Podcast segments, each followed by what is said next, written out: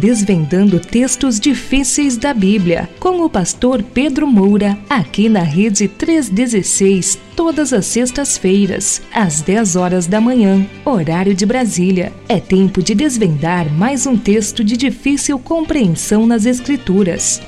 Então vamos lá, posso mandar a primeira, meu pastor? Por favor, irmão. A, a primeira é a seguinte: O que o apóstolo quer dizer com, abre aspas, se eu tardar, é uma pergunta, inclusive. Se eu tardar, que é o versículo 15 de 1 Timóteo capítulo 3, eu ouvi falar, não posso dizer onde, isso é a pessoa que está dizendo, que isso pode parecer descaso da parte do apóstolo. O senhor poderia ajudar? A de número 2, pastor, já ouvi alguém dizer Igreja de Deus Vivo. Isso entre aspas. E também Igreja do Deus Vivo. Aí a pergunta é: qual o certo? São essas duas perguntinhas do programa que a gente teve, o governo da Igreja de Cristo. Meu Certo. pastor contigo. Ok. Veja bem, a, a pergunta dentro do, do texto de 1 Timóteo 3, versículos 14. Paulo está falando para o filho Timóteo. Ah, eu estou lendo aqui na versão revisada.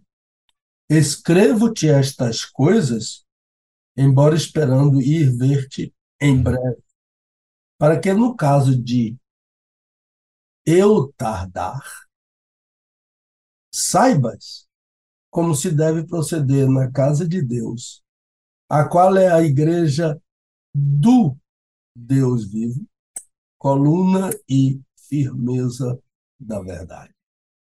O contexto é esse. Agora, esse verbo que Paulo usa, ele não é muito comum. É, é o verbo braduno, braduno.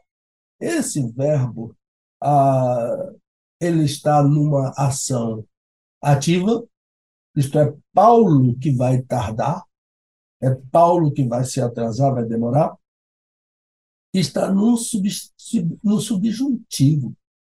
Portanto, não é uma afirmação de que ele vai tardar, mas uma possibilidade. Então, o se está indicando o subjuntivo. Se e que, né? Se eu fosse, que eu vá. A, a, a, é, é, é, o que e o se estão indicando o subjuntivo. Então, esse tempo verbal, chamado subjuntivo, está sempre associado a alguma coisa incerta. Pode ser que eu tarde, pode ser que eu não tarde, pode ser que eu vá, pode ser que eu não vá. Pode ser que eu acorde, pode ser que eu não acorde. Por isso que eu vou colocar o despertador. Então, essa, essa, esse, essa forma, esse tempo verbal com a condicional se ou com a, o advérbio quando, comumente está falando de uma possibilidade duvidosa, incerta. Agora, ah, comumente dizemos, se Deus quiser. A ideia é, eu não sei se Deus quer que eu faça isso. Eu não sei se Deus quer. Ah, meu pai, ah, quando a gente dizia amanhã é feriado, a gente vai à praia, ele dizia se Deus quiser. Então, tudo com meu pai era se Deus quiser.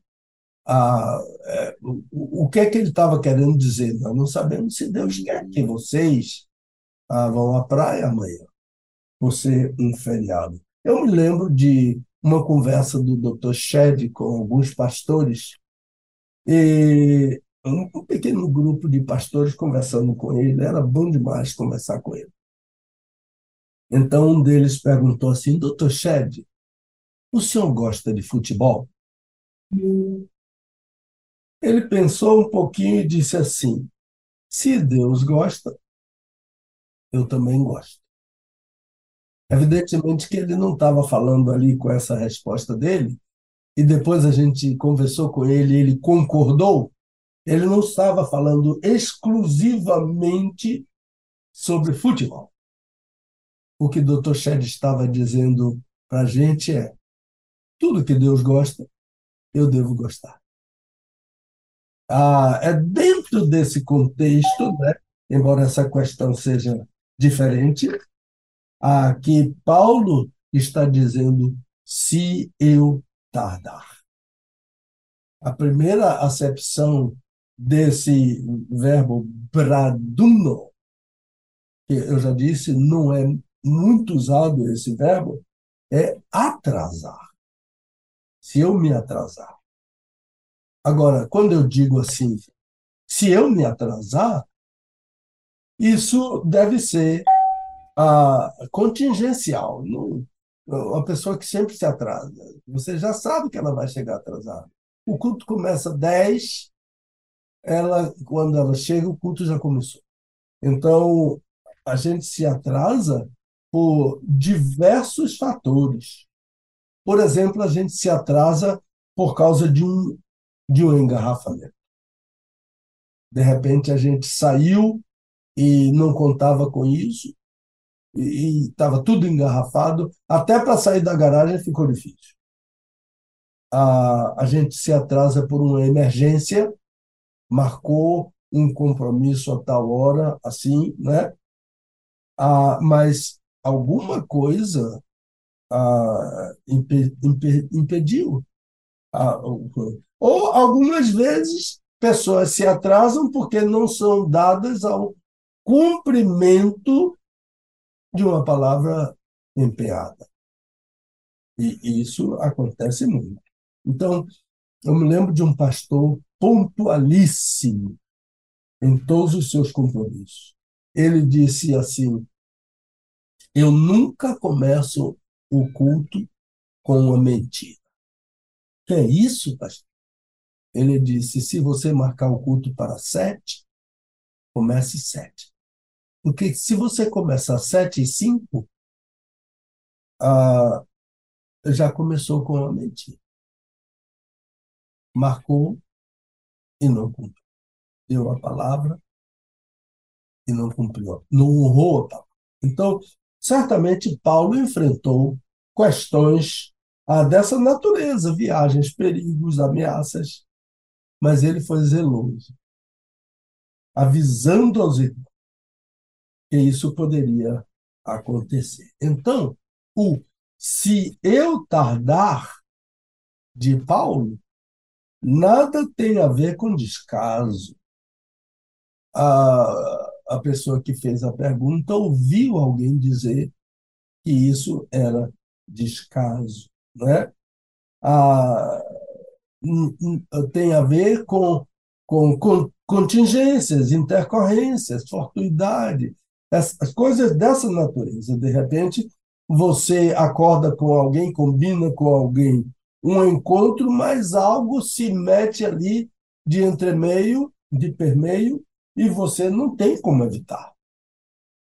É isso que Paulo prever em sua vida. Se eu tardar, há a possibilidade de tardar, mas é uma contingência. Acho que é mais ou menos isso.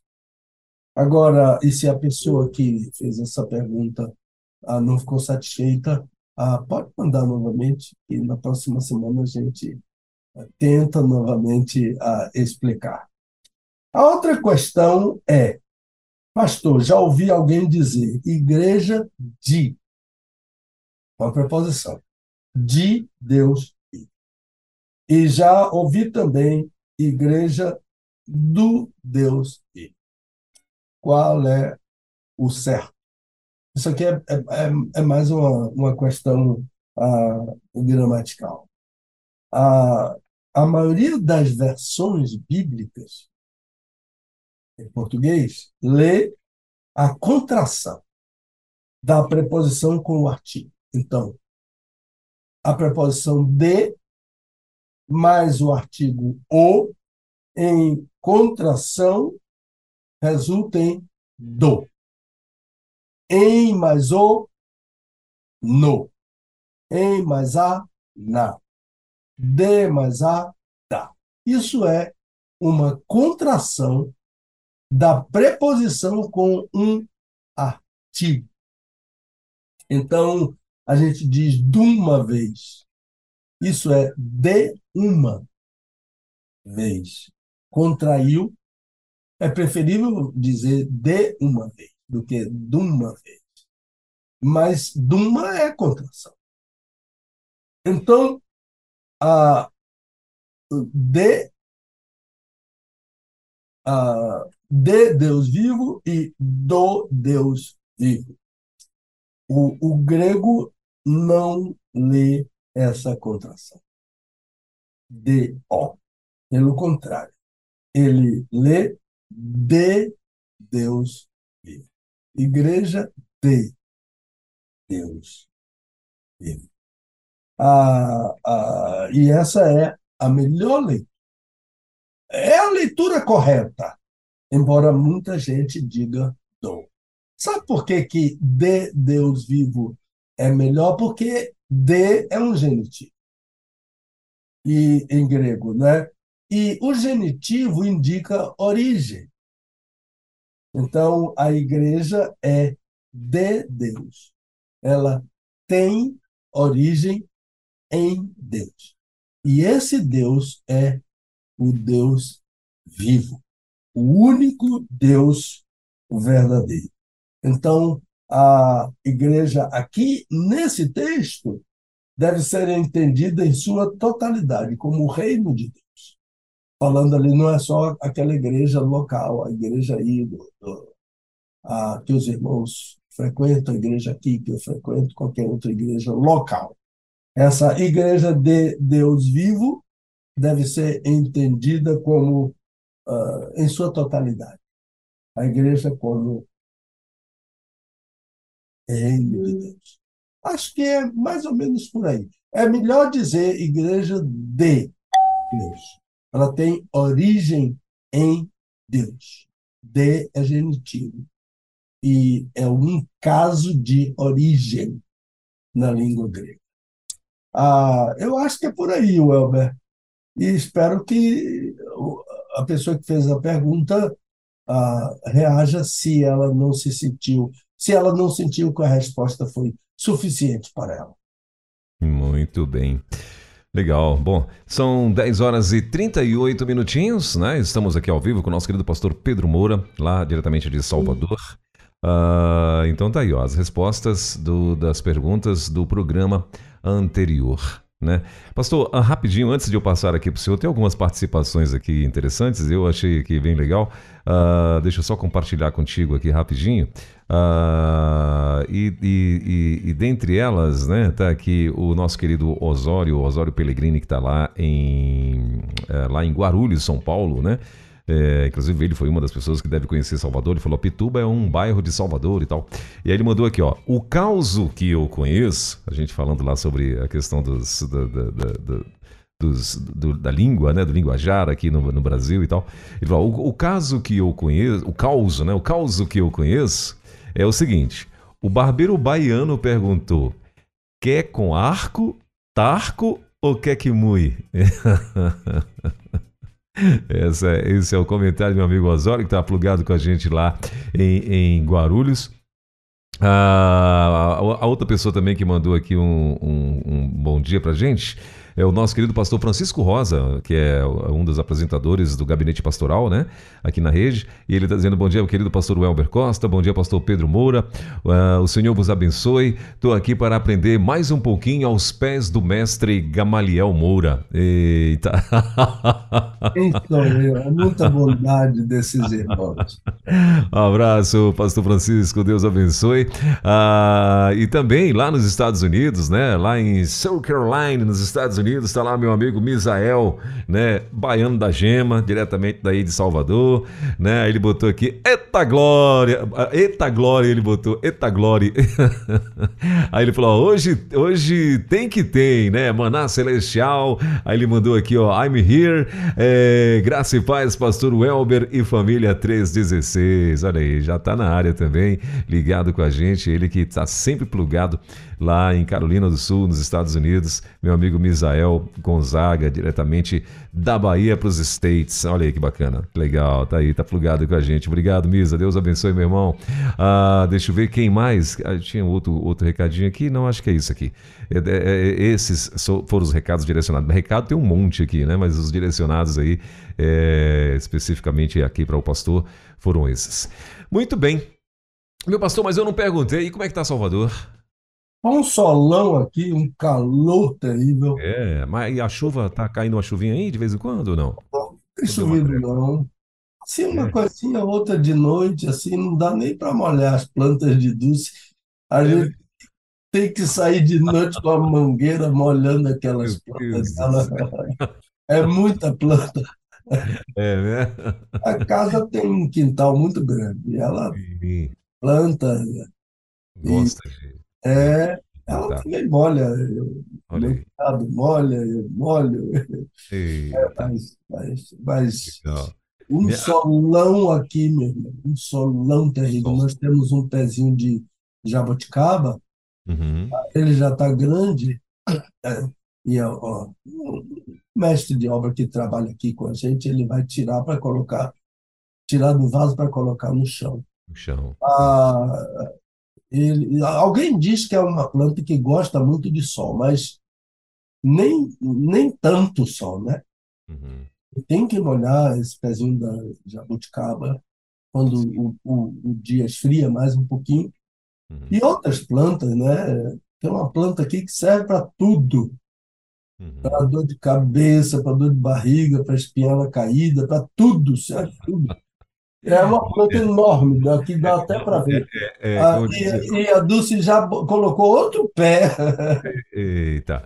Como diz lá os vendedores de, de, de, de, raízes lá no Pará, lá no Vero Peso, né? O cara fala, é cabelo entupido, nó na tripa, né? Então.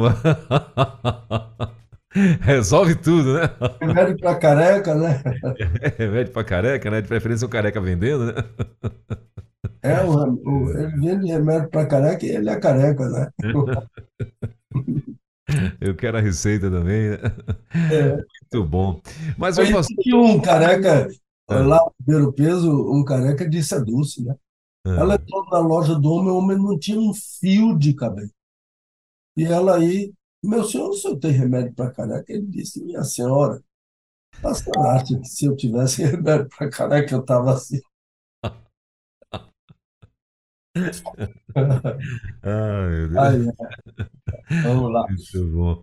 Mas, meu pastor, vamos lá. É, eu queria que você falasse um pouco, né? O livro de Jonas, né? Que, que é, vai, teve uma, no, uma outra data para lançamento, é. né? O, o, seu mais recente livro, não é isso? Hum. Posso falar ó, rapidamente sobre outras coisas e deixar o livro? Ah, ah tá. Não, claro. Veja claro. só, eu quero fique agradecer. Vontade, fique à vontade. Eu quero agradecer muito ao pessoal da Igreja Memorial de Brasília. É, o stand deles tinha uma localização privilegiada oh. no, no hotel lá da convenção em Foz do Iguaçu.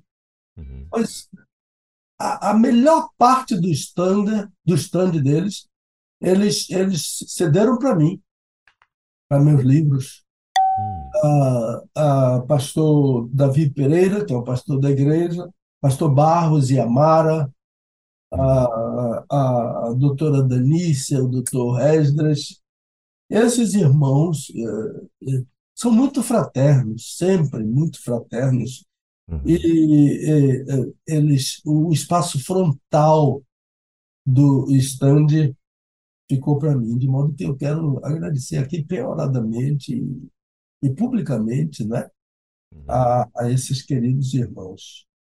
A, naquela sexta-feira passada, muita gente estava querendo saber se havia o programa, não, etc., até que você informou que o programa estava sendo usado para entrevistas, e até eu dei entrevistas. Sim. Ah, inclusive, a foto que eu mandei para todo mundo avisando do programa de hoje, eu estou dando entrevista na, no estúdio da Rede 316, lá em, em Foz do Iguaçu. E a Assembleia foi uma bênção do Senhor, né? as mensagens, os cânticos, aquele papo do corredor, ah, nos estandes, tudo, Deus nos abençoou amplamente. Né? Uhum. Ah, eu e a Dulce, né, como as igrejas batistas tradicionais mandam seus mensageiros, né? eu e a Dulce estávamos lá e damos graças a Deus a, pelo privilégio. E, e a próxima convenção será na belíssima Fortaleza, lá no Centro de Convenções de Fortaleza. E se Deus quiser, estaremos lá ah, para vamos torcer para que você esteja lá, né, para conhecer aquela cidade. Então, se Deus quiser, estaremos em Fortaleza. Agora, eu, eu tenho uma, uma, uma nota triste, ah, que enquanto estávamos na convenção, recebemos a notícia de que o médico havia desenganado um colega nosso de turma, da turma de 75, o, o pastor Carlos César Torres Epenho. Ah, e os colegas de turma, né? o Barros, o, o pastor Jeremias, a, outros colegas que estavam lá, o Dilmo Pereira, ah, me desculpe se eu não lembrar de todos, ah, nos reunimos lá na, no estande da Memorial e, e oramos por ele. Ah, agora, no dia seguinte, a, a filhinha dele, a irmã Ana Paula, avisou que ele havia falecido. Foi, foi muito triste para nós, mas, segundo ela, ele estava sofrendo muito, dores terríveis, e ele estava com câncer. E então a, a filhinha dele disse que foi um, um alívio para ele a morte. Né? Uhum. A João Sebastião Bach tem uma, uma área uh, que é Vem Doce Morte. Uh, ele, ele se louvou na história do filho da viúva de Naim. E então ele disse: Como aquele jovem, um dia eu também vou ressuscitar. Então, vem Doce Morte. E é uma peça. Ah, entre no YouTube e escreva Ba, B-A-C-H. Vem Doce Morte. É uma, uma peça imperdível. Ah, meu pai fez uma letra para Vem Doce Morte e o coro da igreja do Garcia, nos dias do meu pai, era o melhor coro da cidade de Salvador. Ele mesmo era o regente. Ah, ele escreveu a letra e o coro cantou a quatro vozes essa música. Vem doce morte levar-me a Jesus. Ah, então, como a Ana Paula disse, papai descansou de tanto sofrer. Por isso, vem doce morte levar-me a Jesus. Ah, agora, ah, os livros. Ah, na Assembleia em Foz do Iguaçu, apresentamos o Desvendando Versículos Difíceis da Bíblia, o volume 1. Sim. Final de ano, volume 2. O, os livros que nós estamos trabalhando neles são Jonas, Introdução e Comentário. Jonas já está pronto para a editoração final.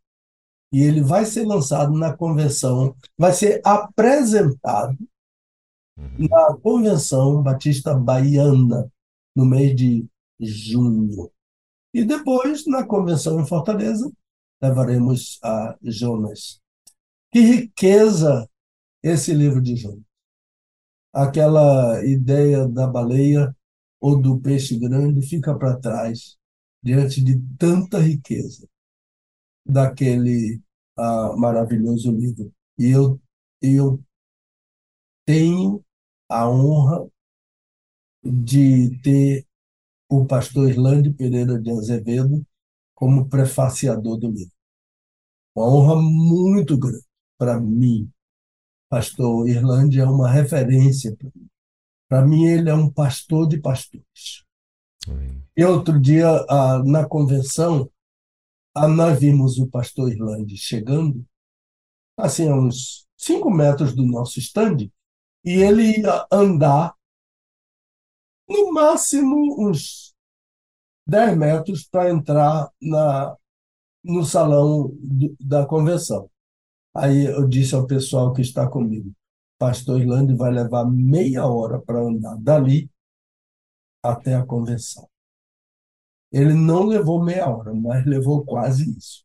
Porque vinha um, falava, e quando aquele um saía, aparecia o outro. Aí ele andava aquela passada de. Aí, daqui a pouco, quando ele escapulia do segundo, viu coitado, e ele com aquela paciência. Meu Deus!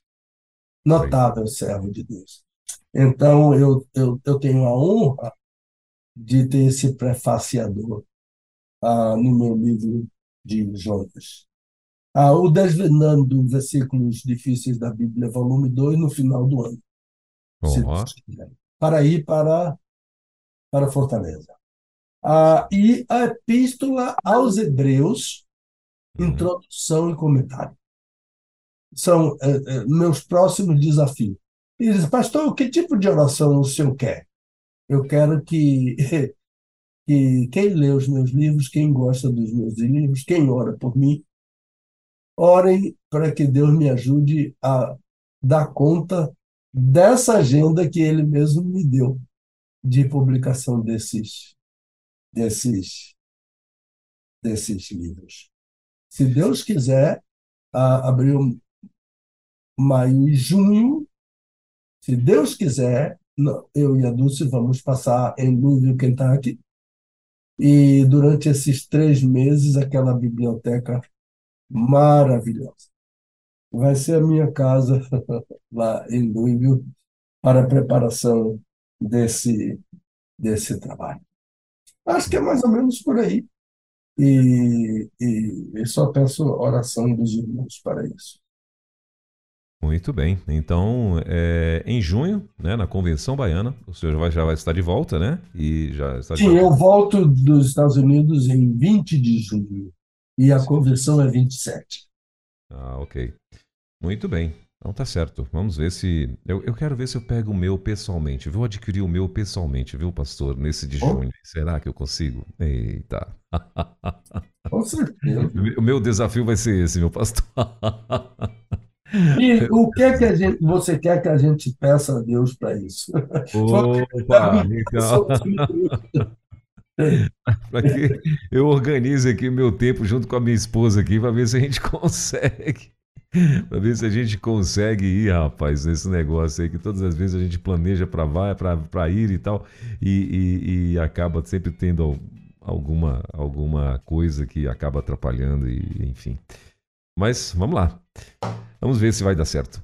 Bom, Sete minutinhos, faltando para as 11 horas em Brasília. Estamos ao vivo com o nosso querido pastor Pedro Moura no nosso Desvendando Versículos Difíceis da Bíblia. Pastor, e esses livros, os, os demais livros, né? Vamos dizer assim, Uh, onde que as pessoas podem, podem conhecer, né? É, passa pra gente aí o e-mail, ou melhor, o endereço lá do, do, do, seu Face lá, o seu... É PR Pedro Moura no Facebook. E Ministério Pastor Pedro Moura, arroba gmail.com. Então, para conhecer os livros no PR Pedro Moura lá no Facebook, né? Que lá tem o, tem o a, a, a foto e... todos, todas as fotos e tal, tem todos os livros lá e tal. Uh... Também no WhatsApp, não é? Sim, Pedro no... Mu. Pedro Mu. No WhatsApp tem fotos dos livros. Sim. Então, é, é, para você que está aí plugado junto com a gente, ó, o pastor Pedro Moura, além desses livros que ele vai estar lançando aí, a Epístola, é, É, ele falou que do, o, senhor, vai lançar agora em junho, vai ser o, o de Jonas, né? E no final do ano, isso, né, claro, se Deus quiser, permitindo Deus aí, o, o, o volume 2 de Desvendando Versículos Difíceis da Bíblia, né? E a Epístola aos Hebreus, é isso? É. Que vai estar sendo uh, também no fim do ano, é, pastor? Ou não? Ou esse é um desafio para levar para a convenção. Para a convenção. Ah, ok. É. Então... Ele, ele é um, uma introdução e comentário versículo por versículo. Como Jonas também. Introdução Sim. e comentário versículo por versículo. Perfeito. Além desses, a carta de Paulo a Tito, isso são os livros que ele já escreveu. Se tem disponível, aí você vai ter que ver lá, consultar através do e-mail é, ministério pastor Pedro Moura, gmail.com. Né? Então, ó, carta de Paulo a Tito, carta de Paulo a Filemon, manual do autor do casamento, a carta aos Hebreus, né? um, ser, um sermão sacerdócio. Peraí, deixa eu ver se eu consigo. Sobre o sacerdócio de Cristo. Sobre o sacerdócio, sacerdócio de Cristo. Uh, oração do Pai Nosso, top demais, né? Uh, Abacuque, a ceia do Senhor e, e o mais recente, Desvendando Versículos Difíceis da Bíblia, volume 1. Eu aconselho você correr, correr e pegar o teu, senão depois vai acabar e você vai ficar aí pensando, meu Deus. Né? Então corre lá. Esse eu sei que tem. A ceia do Senhor ainda tem, meu pastor? Tem sim. Ceia do Senhor ah, tem. Ah, o, o manual do autor do casamento, você pode ver lá no fim da, não sei se dá para ver, no fim do meu escritório aqui, que eu mandei reimprimir. Ele é a segunda edição, e agora essa é a primeira reimpressão. E Hebreus, o manual do, do sacerdócio de Cristo, será reimpressão, porque o novo livro é Epístola aos Hebreus. Esse é outro livro. Sim. A carta aos Hebreus é a é, reimpressão. Muito bem. Então tá aí, ó. É, esses são alguns dos livros que você pode, mais uma vez, Ministério Pastor Pedro Moura, arroba gmail.com. Esse é o e-mail para você adquirir aí é, os teus, o teu livro, ok? Muito bem, meu pastor. Então vamos lá, vamos lá para a nossa questão do dia, né? Vamos para o pro, pro programa, para a pergunta do dia, uh, que já está aqui. Hoje o nosso querido pastor vai estar falando sobre a santa lei de Deus adequada à igreja nos dias de hoje, não é isso? Então vamos lá, vamos uh, para as perguntinhas. As perguntas são três, né? São apenas três perguntinhas, né? Mas bem interessantes, bem interessantes. Uh, posso começar então, meu pastor? Sim, meu irmão, por favor. A primeira delas é a seguinte: será que esses dez mandamentos ainda são válidos? A segunda, são válidos todos os dez mandamentos. Aí a pessoa fez questão de enfatizar todos mesmos para a igreja hoje? E a terceira, pastor, o senhor poderia fazer um resumo de cada um dos mandamentos? Muito bem, já vai virar livro isso aqui. Os dez mandamentos comentados, meu pastor. E-book. E-book. então, fica à vontade, meu pastor. Então, a, essa primeira pergunta, a, será que esses dez mandamentos são válidos para hoje? A, é a mesma pergunta que alguém pode fazer. O Antigo Testamento é válido para hoje? E é e é interessante que existe essa pergunta. Eu tenho um livro aqui do meu ex-professor, a Dr. Paige Kelly. Ah, eu não estou vendo ele aqui perto de mim, mas ah, o Dr. Paige Kelly escreveu um livro Por causa dessa pergunta, ele está aqui. Ele escreveu esse livrinho, esse livrão aqui. Uhum. Tá vendo? Antigo Testamento para os nossos dias. Ah, o Dr. Pedro Kelly é, é, era um professor titular da cadeira de Antigo Testamento no e hebraico no seminário de Louisville, e ele foi missionário no Brasil durante 40 anos, e eu fiz curso de mestrado com ele. É, é, é era notável professor. E é tão interessante que eu soube que, quando ele faleceu, lá em Louisville, o telão da, igreja, do, do, da capela do seminário projetou todas as letras que foram projetadas em verde e amarelo. Para lembrar que aquele homem deu 40 anos da sua vida aos brasileiros. Fantástico. Então, a, ele escreveu esse livro por causa dessa pergunta. O uhum. Antigo Testamento tem validade nos dias de hoje? Qual foi a, a resposta de Jesus? A resposta de Jesus foi sim. Jesus afirmou que o Antigo Testamento é a palavra de Deus. Então, se Deus é eterno, a palavra dele é eterna. Valeu no passado, vale no presente e no futuro. Então, Jesus confirmou isso quando ele disse em João 17, 17, uma oração de Jesus: santifica-os na verdade, a tua palavra é a verdade. Jesus estava dizendo que o Antigo Testamento santifica os crentes. Hoje nós temos Antigo e Novo Testamentos.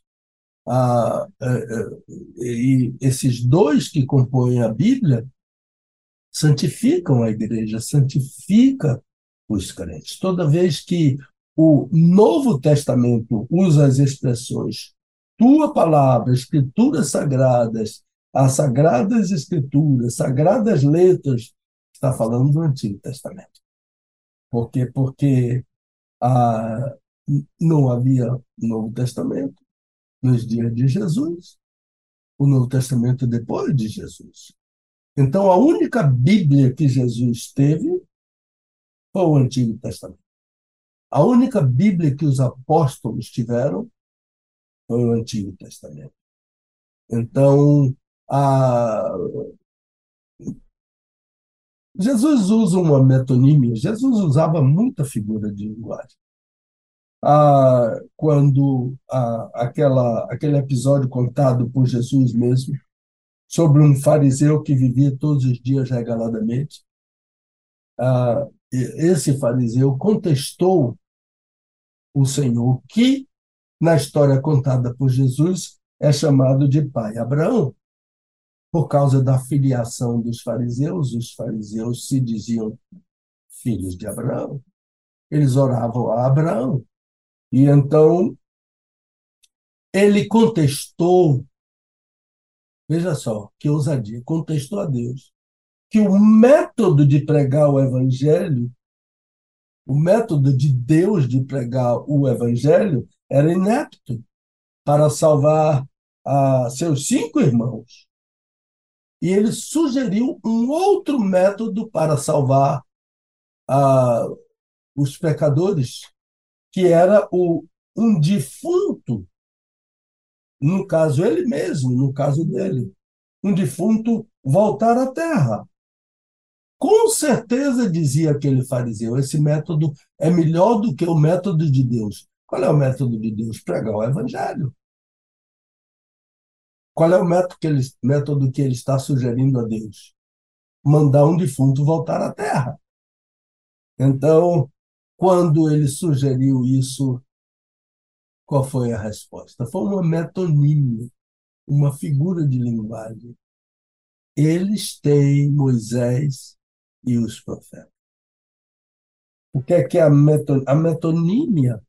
Ah, é o uso do autor pela obra.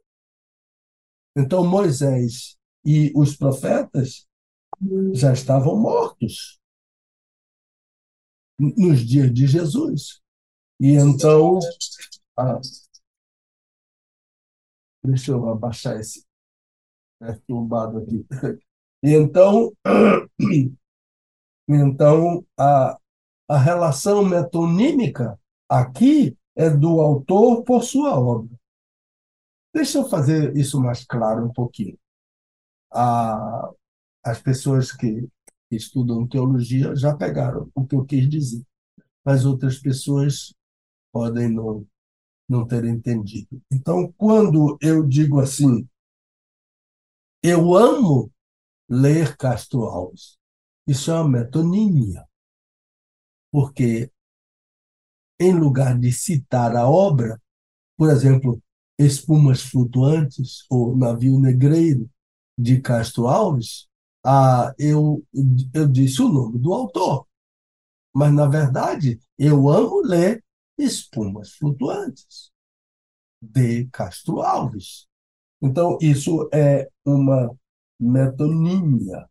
Essa, olha essa frase aqui tão interessante de um livro. Ela não dorme sem ler essa de Queiroz, que seja uma página. Quer dizer, a, ela não está lendo é, é, essa de Queiroz, ela está lendo a obra de essa. Por exemplo, o primo Basílio, Basílio de essa de Queiroz, que é um livro fantástico. A, essa pessoa não dormia sem ler uma página que fosse, digamos, do livro O Primo Basílio. Mas, mas ele disse: sem ler essa de Queiroz. Isso é uma metonímia. É usar a obra, né? é usar o autor em lugar da obra. Então foi o que Jesus disse. Eles têm o Antigo Testamento. O Antigo Testamento, para Jesus, é suficiente para santificar o crente, é suficiente para que uma pessoa não vá para o inferno como aquele fariseu da parábola O Rico e Lázaro. A segunda questão é: são válidos todos dez mandamentos? Todos mesmos? Para a igreja hoje? Eu entendi de pronto o, o que essa pessoa falou, perguntou, e que me pareceu ah, ah, e depois eu tive certeza que ela estava falando que o quarto mandamento não era válido. Veja bem. Jesus cumpriu o quarto mandamento. Jesus foi um judeu dado ao cumprimento de toda a palavra de Deus. Porque ele é o autor dessa palavra. Por isso, a autoridade dele sobre a sua palavra. Então, Jesus, veja, veja essa expressão de absoluta autoridade de Jesus. Ouvistes o que foi dito. Eu, porém, vos digo. Só Jesus pode dizer isso. Então, a, a, a, única ressalva que Jesus fez ah, foi ao quarto mandamento, que trata do dia do descanso. A palavra Shabat, com dois Bs, S-H-A-B-B-A-T, significa cessar, terminar, descansar, desistir. Então, ah, os dez, deixe-me explicar. Os dez mandamentos não são todos iguais. Oito deles são chamados apodíticos. Então, oito deles começam com o advérbio não, advérbio de negação. Eles são chamados apodíticos. E a fórmula apodítica tem que iniciar com o advérbio de negação, não. O que significa a expressão apodítico? Apodítico é algo que tem cumprimento necessário. Apodítico, um mandamento apodítico não se discute, cumpre-se. Ah, não se discute ah, um juízo apodítico. Ah, porque no juízo apodítico, ah, ah, o juízo, por ser apodítico, alcança a força máxima de um juízo. A mesma coisa acontece com o mandamento apodítico. Então, oito dos mandamentos são apodíticos. Não matarás, não furtarás, não dirás falso testemunho, não farás para ti imagem de cultura, não, não te encurvarás a ela, nem servirás, etc. Esses são apodíticos. Dois mandamentos não são apodíticos. O quarto mandamento e o quinto mandamento. Então, eles não têm a fórmula apodítica não. Ambos, o quarto e o quinto, começam com o imperativo, no caso do quarto mandamento, do verbo lembrar. Lembra-te. E no caso do quinto mandamento, o imperativo honrar, do verbo honrar. Honra. Então, o quarto mandamento, porque uh, o, o mandamento, o quarto mandamento não é apodítico, mas é cerimonial. Ele é chamado de ruká. O mandamento cerimonial é ruká. E no plural, a qualquer outro mandamento, porque não tem, não existe só os dez mandamentos. São Hukot, que é o plural de Huká. Mandamento em hebraico é feminino. Então a gente diz é a mandamento, mas em português é masculino. Então, o quinto mandamento é uma ordem com uma promessa. É diferente do quarto mandamento. O quarto mandamento é cerimonial. O quinto não é cerimonial. O quinto é uma ordem expressa, com uma promessa. Então, o que quer dizer mandamento cerimonial? Então, são mandamentos que tratam de costumes dos judeus. E os judeus até hoje observam esses costumes. Você vai ter muito problema em Jerusalém se você desejar entrar num bairro chamado Mea Shearim. Mea Shearim. A palavra Mea é porta e Shearim é o. Ou não, Mea é a palavra 100, o número 100. E Shearim é o plural portas. Mea Shearim é um bairro chamado 100 portas. 100 do número 100. Não é 100 com C, não é 100 com S. 100, não, não é 100 com S, é 100 com C. Então, você vai ter muito problema se você tentar entrar em Meacharim no dia do sábado. Você vai passar do número de passos que você deve dar no sábado. De carro é impossível, porque tem bloqueio, barricadas. Até quem mora ali no sábado, a, a quem mora ali em Meacharim no sábado, não pode sair de carro. Se entrou, não pode sair. Se saiu, não pode entrar. Quando eu estava morando em Jerusalém, ah, aconteceu um episódio interessante em Meacharim, que um rabino passou mal.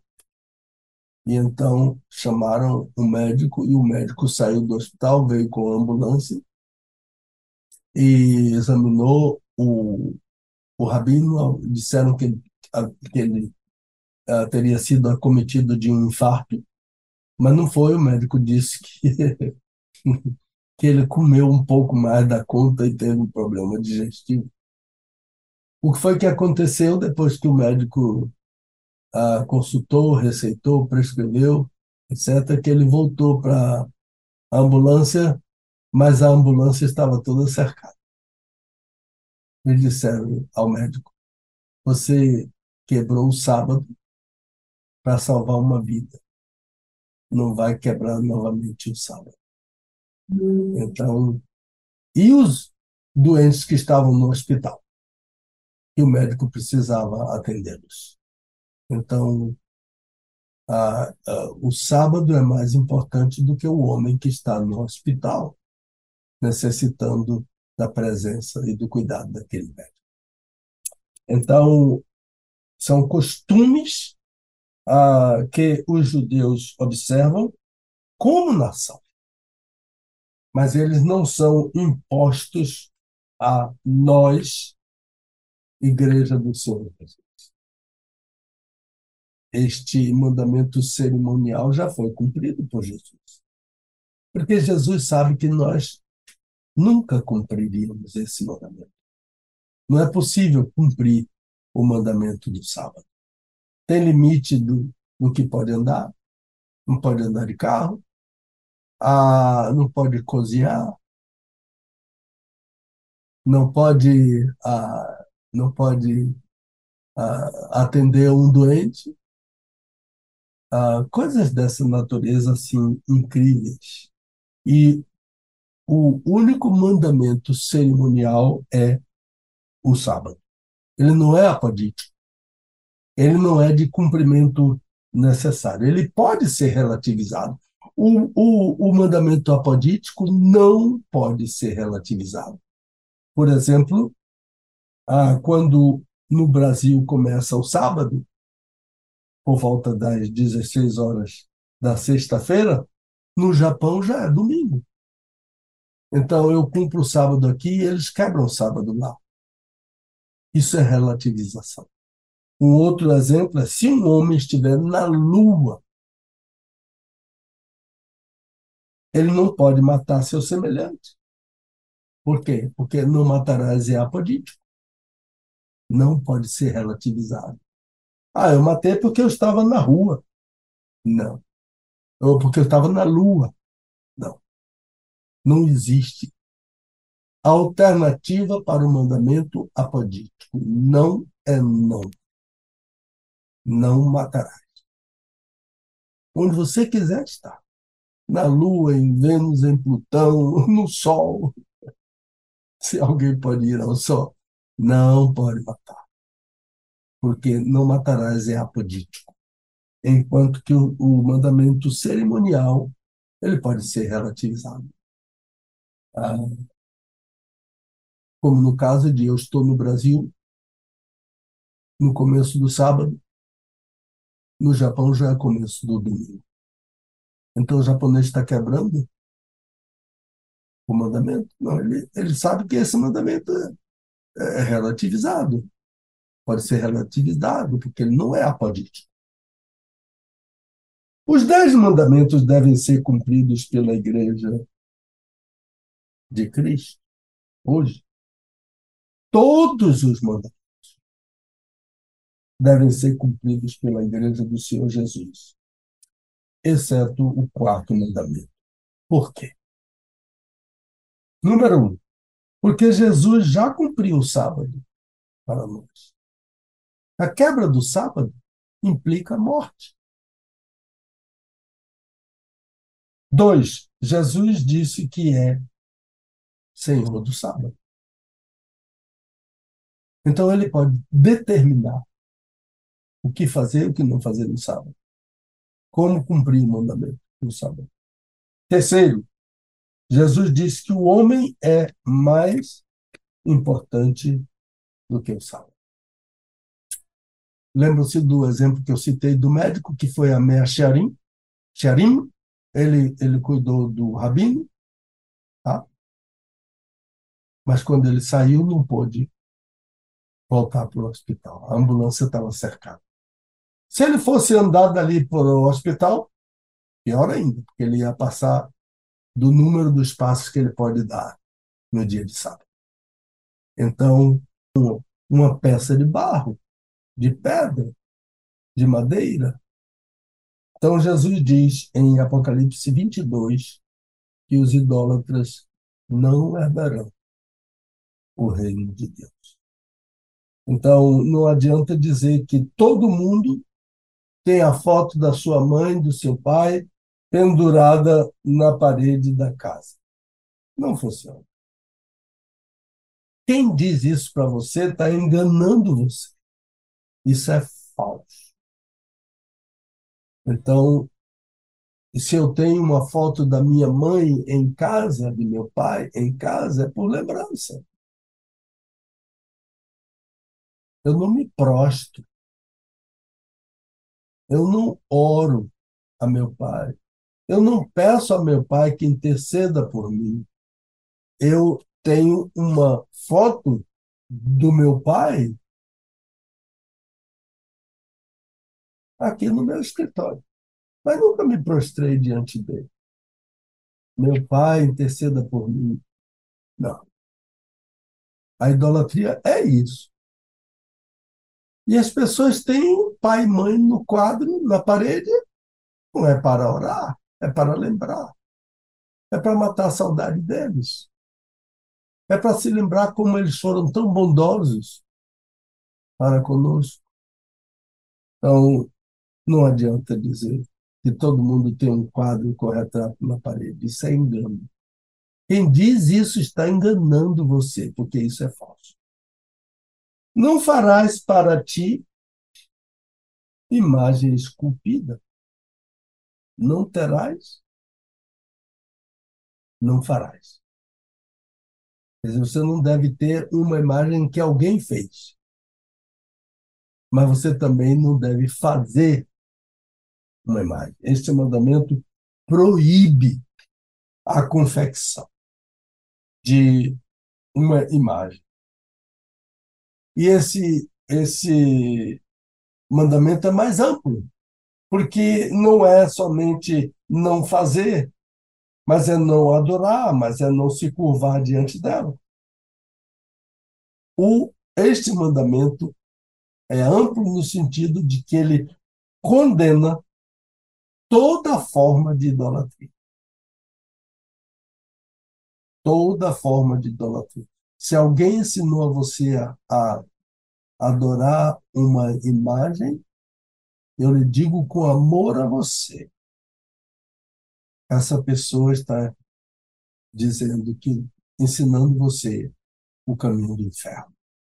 Porque Jesus disse: os idólatras, os que fazem, os que têm, os que fazem, os que adoram, os que se curvam, não herdarão o reino de Deus. O idólatra é um candidato ao inferno, mas ele pode deixar disso. Ele pode deixar de ser idólatra para ser adorador do único Deus verdadeiro. Deus vivo, o Criador, o Pai de nosso Senhor e Salvador Jesus Cristo. Não tomarás o nome do Senhor teu Deus em vão. O nome de Deus é santo, como ele é santo. O Pai é santo, o Filho é santo, o Espírito é santo. Santo, santo, santo. Então, esse mandamento é um escudo contra a profanação do nome de Deus. Os judeus nem pronunciam o nome de Deus. Ah, embora não seja essa, não seja esse o ensino do mandamento não seja essa a proibição. Não é proibido pronunciar o nome de Deus. É proibido profanar. Tomar o nome de Deus em vão. Recentemente, em uma viagem, quando o avião enfrentou muita área de turbulência, muito mesmo. ao aterrissar, as pessoas bateram palmas para o piloto. Eu disse a Dulce, um crente diz, graças a Deus. Mas um judeu, ele diz, Baruch atah Adonai. Ele não pronunciou o nome. Ele pode dizer Baruch Hashem, bendito o nome, mas ele não pronuncia o nome de Deus. É muito comum em Israel dizer Baruch Hashem Yom Yom, Baruch Hashem Yom Yom. Deus seja bendito todos os dias.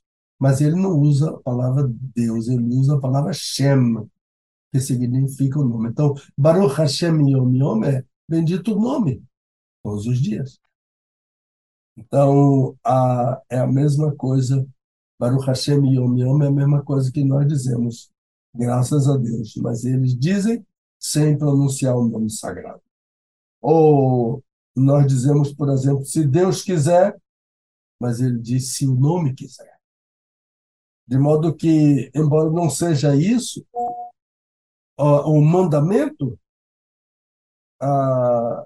o mandamento está ensinando a, que eu não devo ser irreverente. Ele está me ensinando reverência, que eu não seja, que eu não devo ser desrespeitoso. Ele está me ensinando respeito ao, ao nome de Deus. Isso é válido. Há, há um, um uso indevido, profano, debochado, muitas vezes, do nome de Deus. O carnaval está chegando aí. Aqui em Salvador já começou ontem à noite. Ah, ah, embora seja às noites, mas a, a partir de amanhã não sai para lugar nenhum, só se você tiver autorização. Se você sair de sua casa e voltar sem autorização, você não estaciona em sua casa. Ah, ah, nesse tempo, o nome de Deus é blasfemado. O nome de Deus é debochado.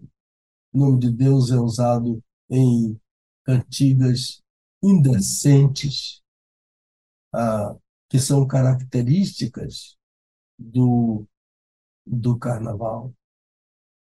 No carnaval, a honra é trocada pela desonra, a verdade pela mentira, o bem pelo mal.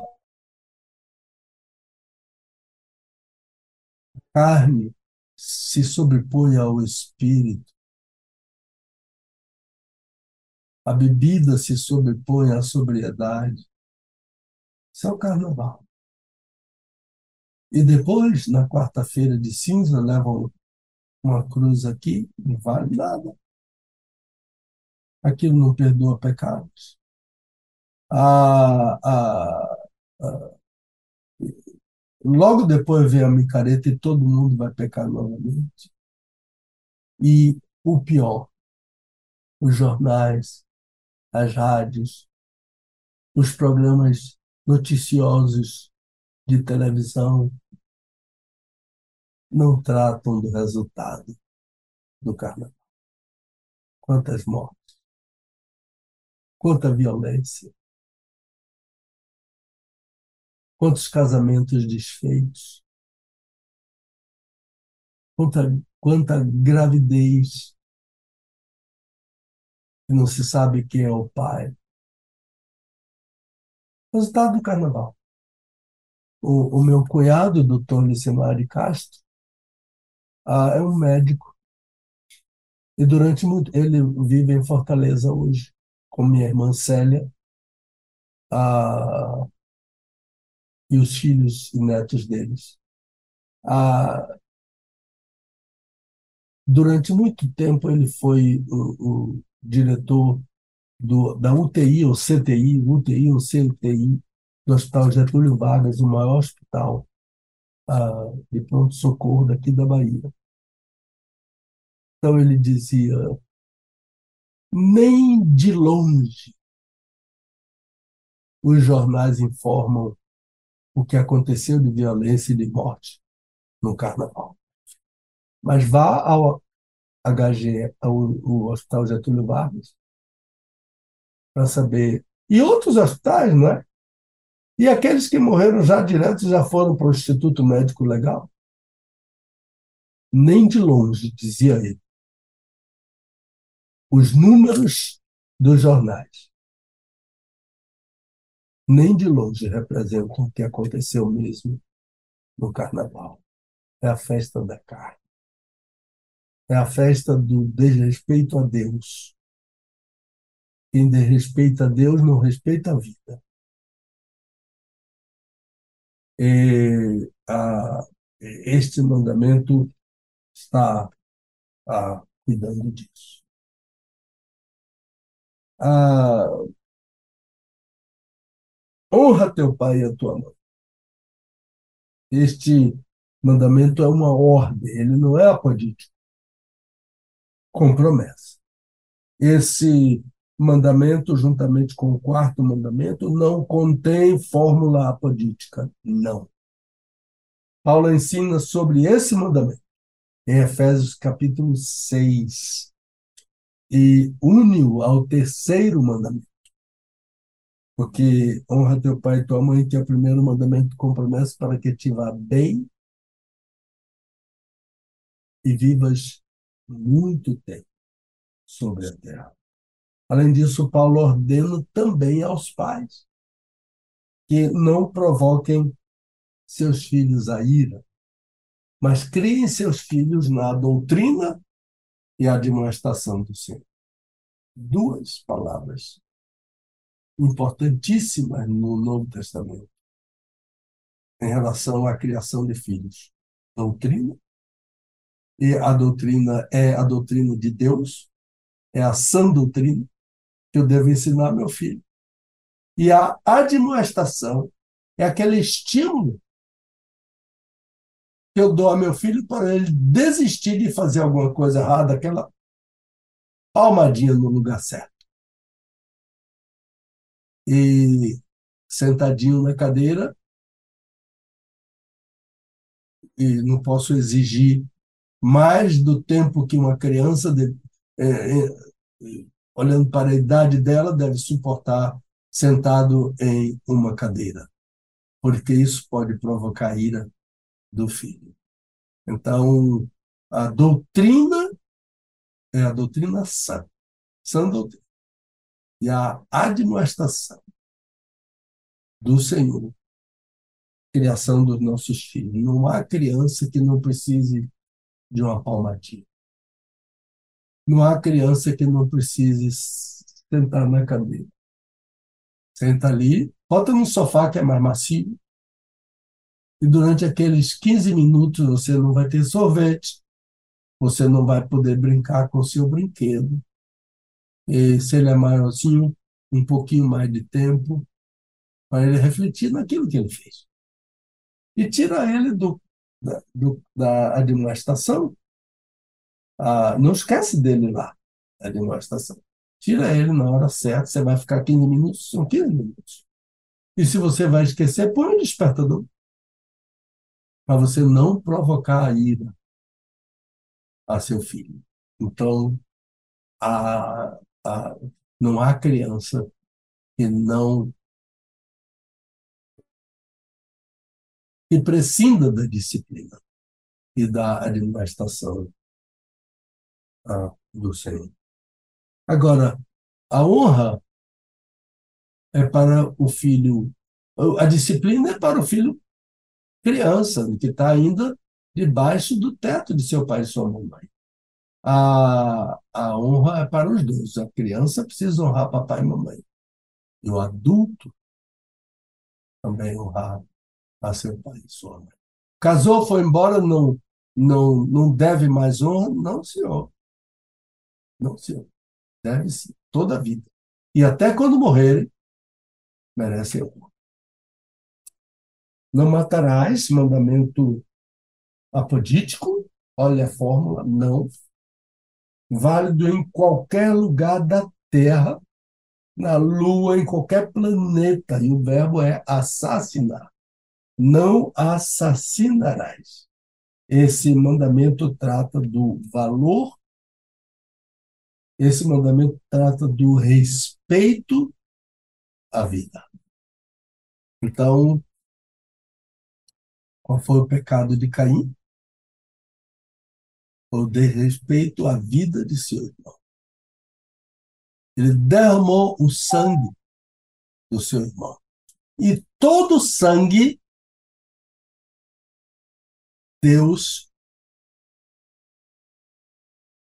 quer que quem o derramou preste contas. Então, o sangue fala com Deus. Há algumas coisas assim interessantes na Bíblia, não é? Por exemplo, no livro de Jonas, Deus fala com o peixe. E o peixe entende tudo. e faz exatamente o que Deus mandou, imediatamente mandou ele fazer.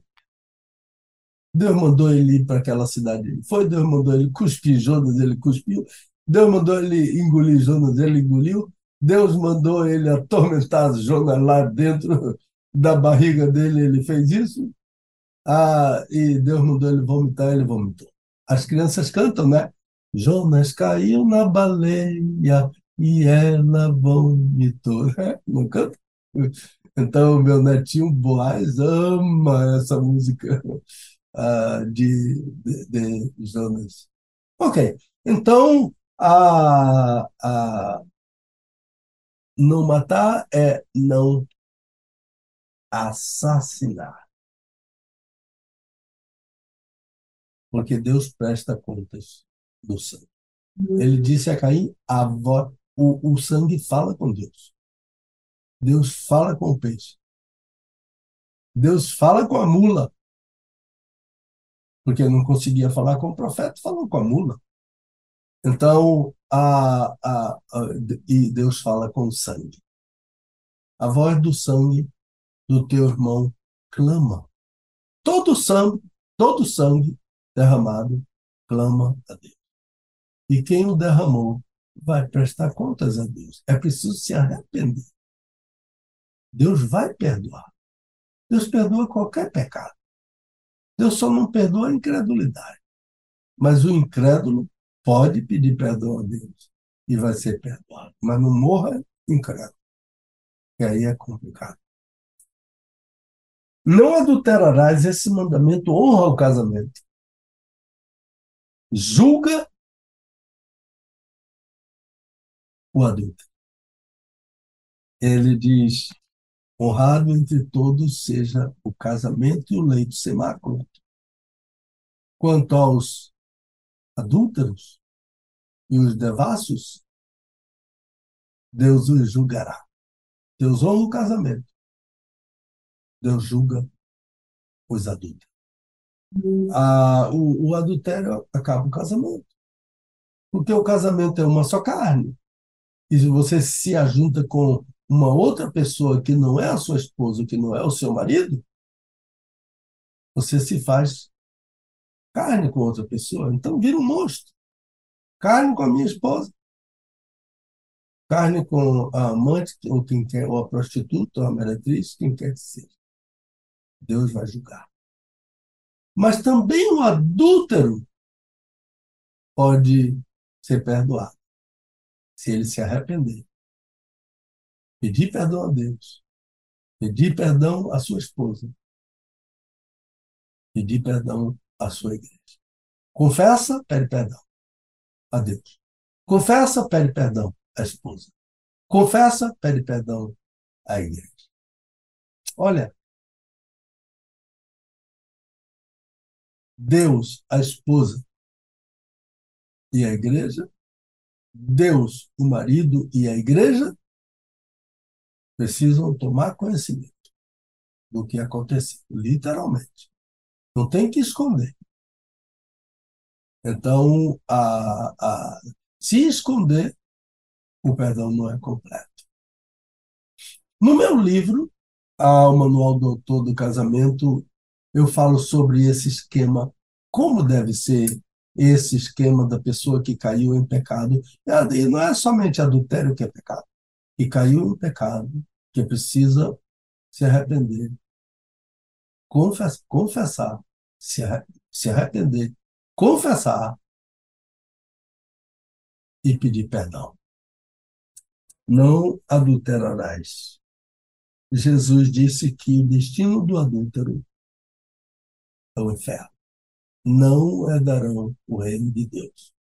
Mas se se arrepender, vão herdar o reino de Deus.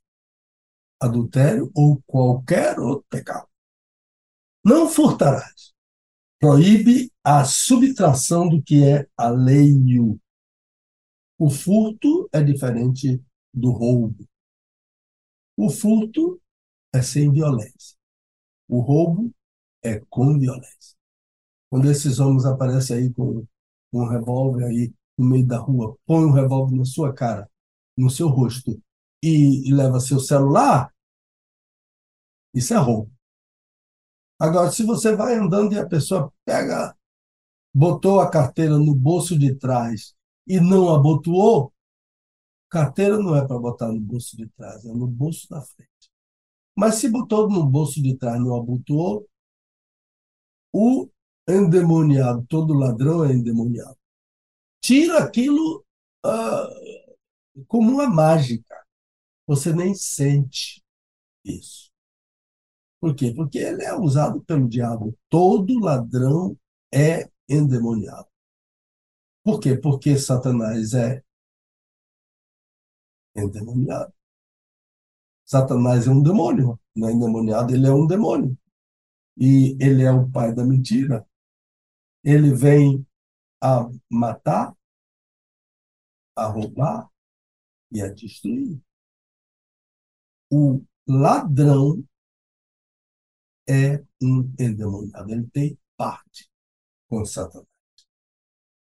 Então, ah, eu assisti um vídeo em que o ladrão pôs a, o revólver na, na testa de um crente para obrigá-lo a dar o celular e ele continuou falando que ele iria para o inferno se ele ele botou o revólver na cara mas depois ele desistiu, não quis o, o celular. Foi embora. E eu não estou dizendo para você fazer isso. Eu estou dizendo que um crente fez isso. E ele não se intimidou. E, e o ladrão foi embora sem, sem o celular. Não se justifica o furto porque não é porque não tem violência. Tanto o furto quanto o roubo são pecados diante de Deus. Mesmo que seja para tomar uma cervejinha, como um político do nosso país disse, justificando o furto, porque foi um furto para tomar uma cervejinha. Então, tanto o que furta quanto o que rouba estão sob condenação de Deus, mesmo que seja para tomar uma cervejinha. Não dirás falso testemunho protege o ser humano de um julgamento perverso. Nada abala mais a sociedade do que o desprezo pela verdade nas cortes de justiça. Isso é uma palavra atualíssima para os nossos dias no Brasil. Não dirás falso testemunho. Irmãos, a, a Rui Barbosa disse algo que eh, fala que se aplica diretamente ao Brasil. Ele disse: os piores de todos os crimes os que mais atacam a moral pública e depõem contra a civilização de um povo são as violências contra a lei pelos a quem ela incumbiu da sua guarda. Eu afirmo que esta sentença de Rui se aplica em sua inteireza à justiça brasileira. E quanto mais alta a corte, maiores as violências. Tem mais poder. Com a devida vênia, há juízes, promotores e advogados que não estão incluídos nas violências contra a lei. E Rui Barbosa cita, mas não preciso citar nomes, alguns conhecem. Aqueles que violentam a lei quando eles deveriam guardar a lei. São incumbidos da guarda da lei.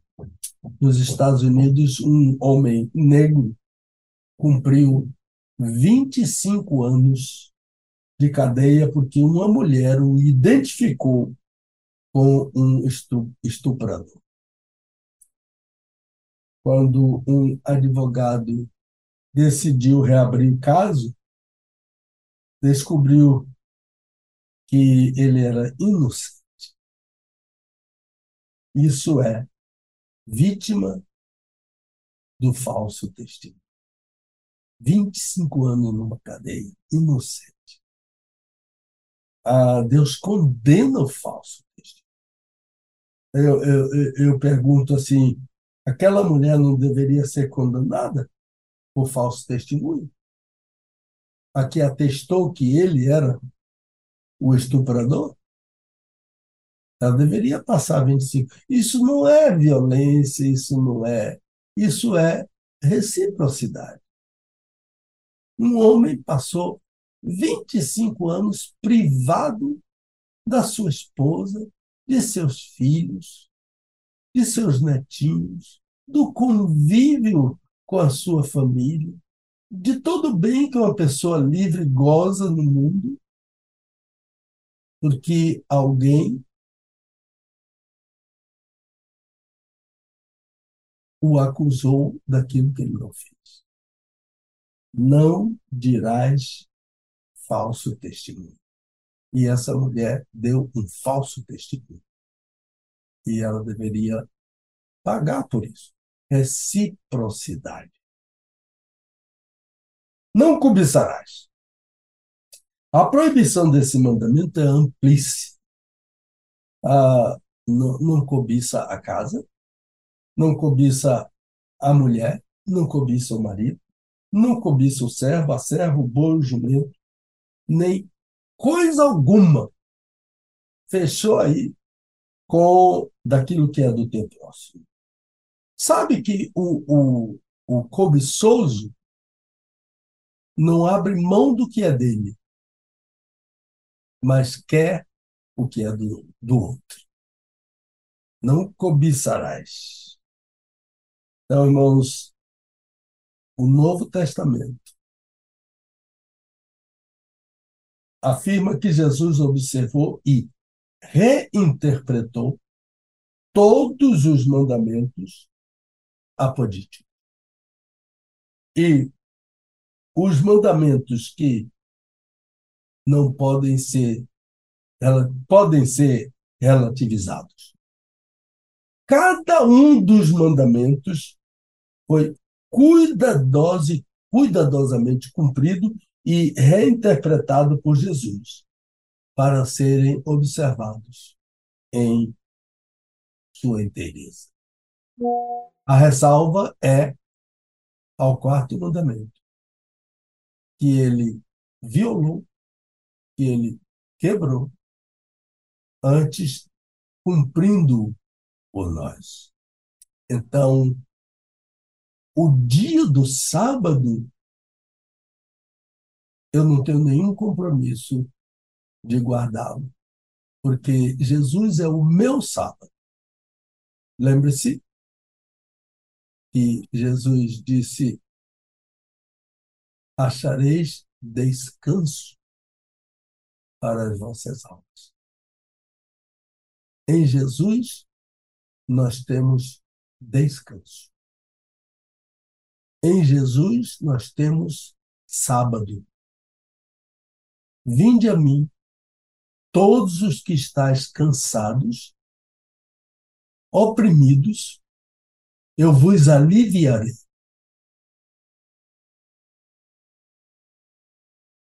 Esse, isso, esse alívio que Jesus dá é, é porque Jesus é sábio.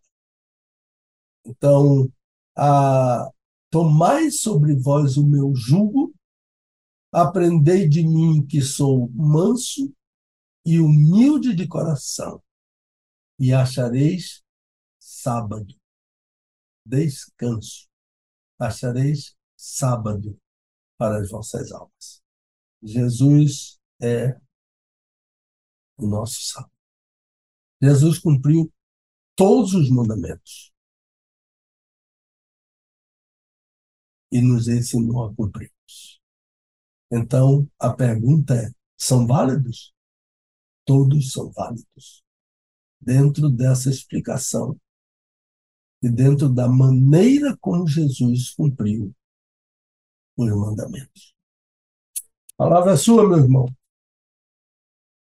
Muito bem, 11 horas e 53 minutos em Brasília, 11h53 na nossa capital. Estamos ao vivo com o nosso querido pastor, doutor Pedro Moura, uh, diretamente de Salvador, na Bahia. Uh, e hoje a gente, com o, o, o tema, o governo, uh, perdão, o, a santa lei, né? A santa lei de Deus adequada à igreja nos dias de hoje.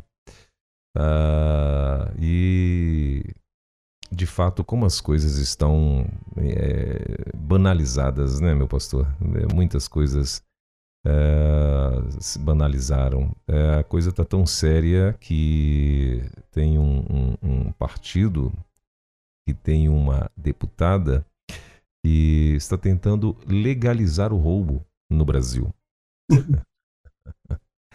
né? Ela, ela, tipo assim, limitando um roubo, né? Um valor de um roubo, né? Tipo, ah, vamos dizer que um roubo até 100 reais. O cara pode entrar numa farmácia, pegar ali alguma coisa e sair voado, né? Se ele sair voado, conseguir, beleza, é um furto, né?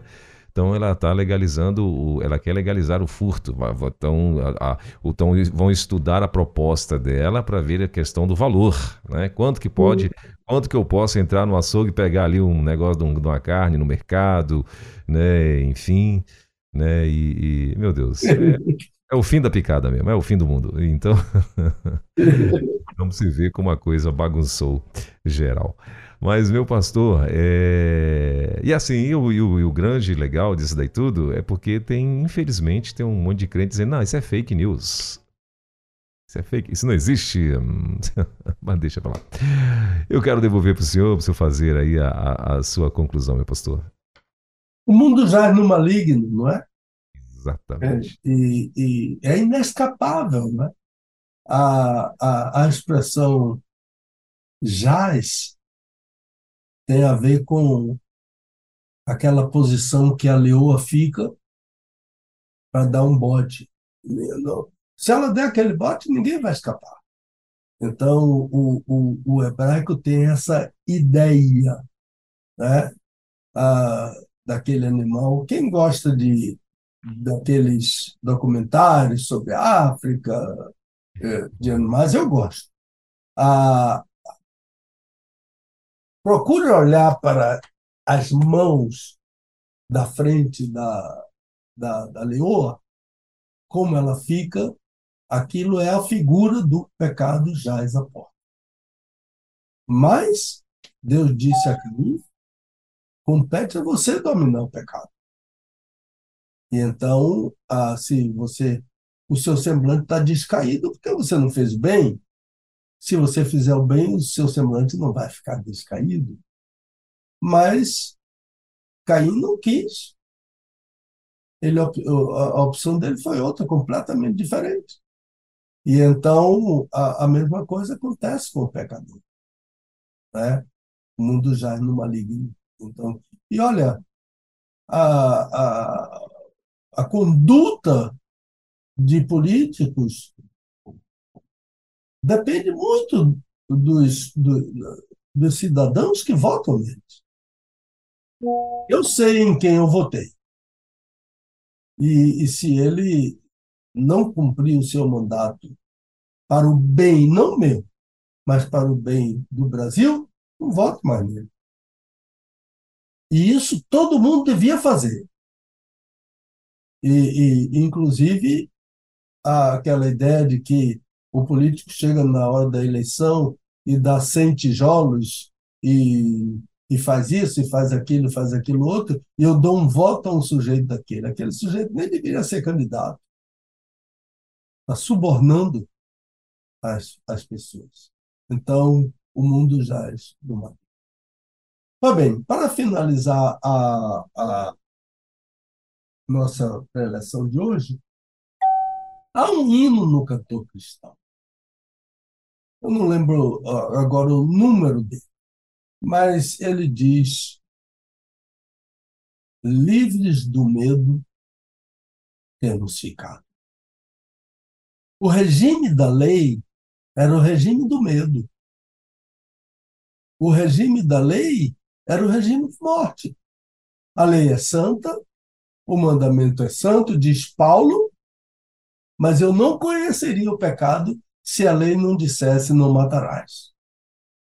Então, a, o regime da lei é o regime das sombras, é o regime do medo, é o regime da morte. Quebre o sábado que você vai morrer. Isso não acontece conosco hoje por causa de Jesus. Porque Jesus cumpriu, quebrou o sábado, invalidou o sábado e se tornou o meu sábado. Encontrareis sábado para as vossas almas. Então, esse hino diz: livres do medo, temos ficado. Cristo morreu levando o pecado. Eis o resgate. O pacto se fez. Fomos remidos. Sabe o que significa a palavra remi? A palavra remissão? É você ir a um mercado de escravos, comprar um escravo e libertar o escravo. Comprar o escravo é, é redimir. Libertar o escravo é remir. Redenção e remissão Jesus fez por nós no Calvário. Ele foi lá naquela fila de Efésios capítulo 2, de 1 a 3, nos tirou de lá e Paulo diz: Ele nos deu vida, estando nós mortos em delitos e, e pecados. Agora, esse hino tem um significado especial para mim, porque esse foi o primeiro hino que minha mãe ouviu. Primeira vez que ela entrou em uma igreja batista. Ela contou que, ao contrário do que esse hino diz, livres do medo, ela ficou com muito medo. E ela disse que tinha um homem com um vozeirão na igreja, que deu mais medo ainda a ela. Mas ela disse que ela depois ficou pensando que o hino dizia: De uma vez, ó oh, sim, acredita. Ó oh, pecador, tens sorte bendita. Então, ela acreditou. E ela foi salva de uma vez para sempre com Jesus. Muito obrigado, irmão, pelo privilégio dessa hora. Muito obrigado, os ouvintes, a paciência de me ouvir durante todo esse tempo, né? E, e a minha alegria de constatar que já passamos dos 70. Olha, isso aqui vale muito, sabia? Eu peguei lá com o William bastante, porque todo lugar que eu vou e prego, eu vou distribuindo isso. Isso aqui ajuda nesses quase 80 mil downloads. Vamos chegar a 100, se Deus quiser.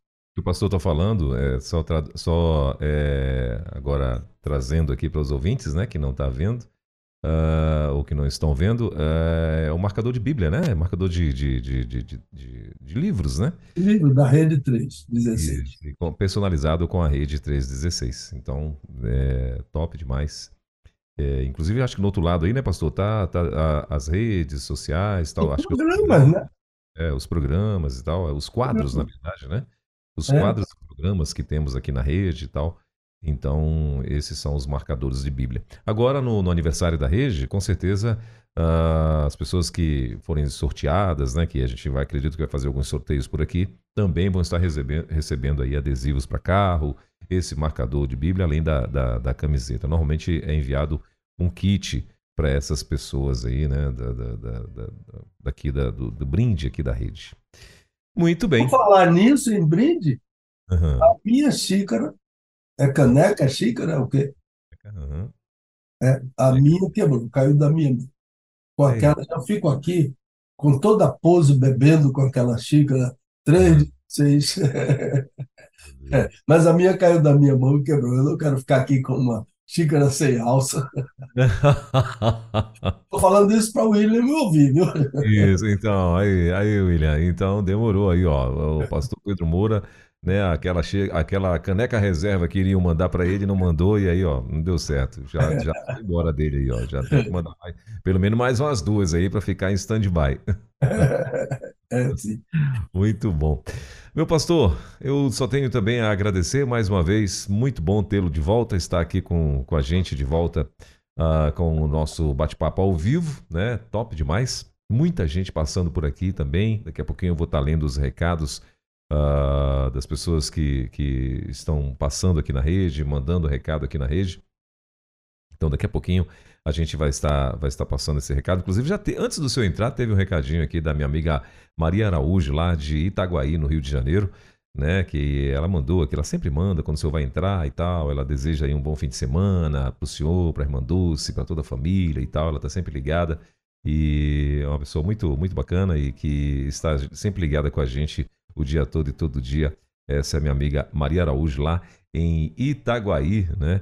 E todas as vezes ela sempre lembra do senhor aqui toda sexta-feira, né? Ainda nas gravações ela sempre entrava e tal e falava, né, que desejava um bom fim de semana, onde o senhor estivesse e tal. E era muito bacana. Uh, então daqui a pouquinho a gente vai estar lendo esses, esses recados, ouvindo, né, também aí alguns áudios e tal, daqui a pouquinho. Mas antes, deixa eu só me despedir aqui do meu amigo pastor Pedro Moura, né?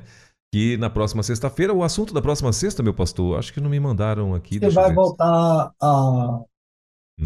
a, a, vai voltar a lista que não foi cumprida ah, por causa das férias. Ou vai ser um programa sobre questões diversas, que eu estou cheio aqui de, de, de, questões diversas. Eita, imagino. Eu vou combinar com o Igor durante a semana. Tá bom, perfeito então. Maravilha. Meu pastor, bom fim de semana. Deus abençoe. Né? E Deus abençoe e guarde vocês aí, né? Porque a cidade agora cheia e tal, e aí é. fica. E, e, e, e, ainda vai um maluco falando, dizendo que você pode roubar celular, o que é que tem a ver, né? Então aí você fica aí preocupado porque tem gente que dentro dessa palavra vai mesmo, vai atrás mesmo. E aí é, é, é, é perigoso, né? Então, que o Papai do Céu guarde vocês, guarde toda a família aí em Salvador e que em breve, em nome de Jesus, nós cremos na falência desse, desse negócio no Brasil aí, em nome de Jesus. Amém. Para você também, para a Tatiane, para os filhos, a, a, um bom fim de semana na sua igreja. Aqui em Salvador, muitas igrejas não podem se reunir, porque Sim. o carnaval é de rua e é Sim. muito complicado para as igrejas. Dá para você andar, para você é. andar no carro, trafegar, né? Se deslocar, é, é complicado. A minha igreja faz um trabalho chamado espiritual.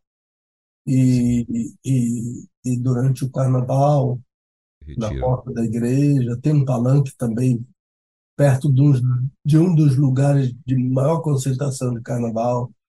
Ah, é um, um, um palanque que é a prefeitura sede.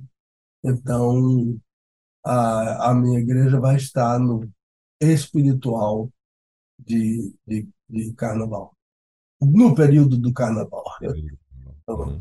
Deus te abençoe, meu querido, te Amém. guarde e a toda a sua casa. E, e muito obrigado aos ouvintes da Rede 316 e do programa Desvendando Versículos Difíceis da Bíblia. Abração. Abração, tamo junto. Valeu, bom fim de semana. Desvendando textos difíceis da Bíblia. Com o pastor Pedro Moura, é tempo de desvendar mais um texto de difícil compreensão nas Escrituras. Aqui na Rede 316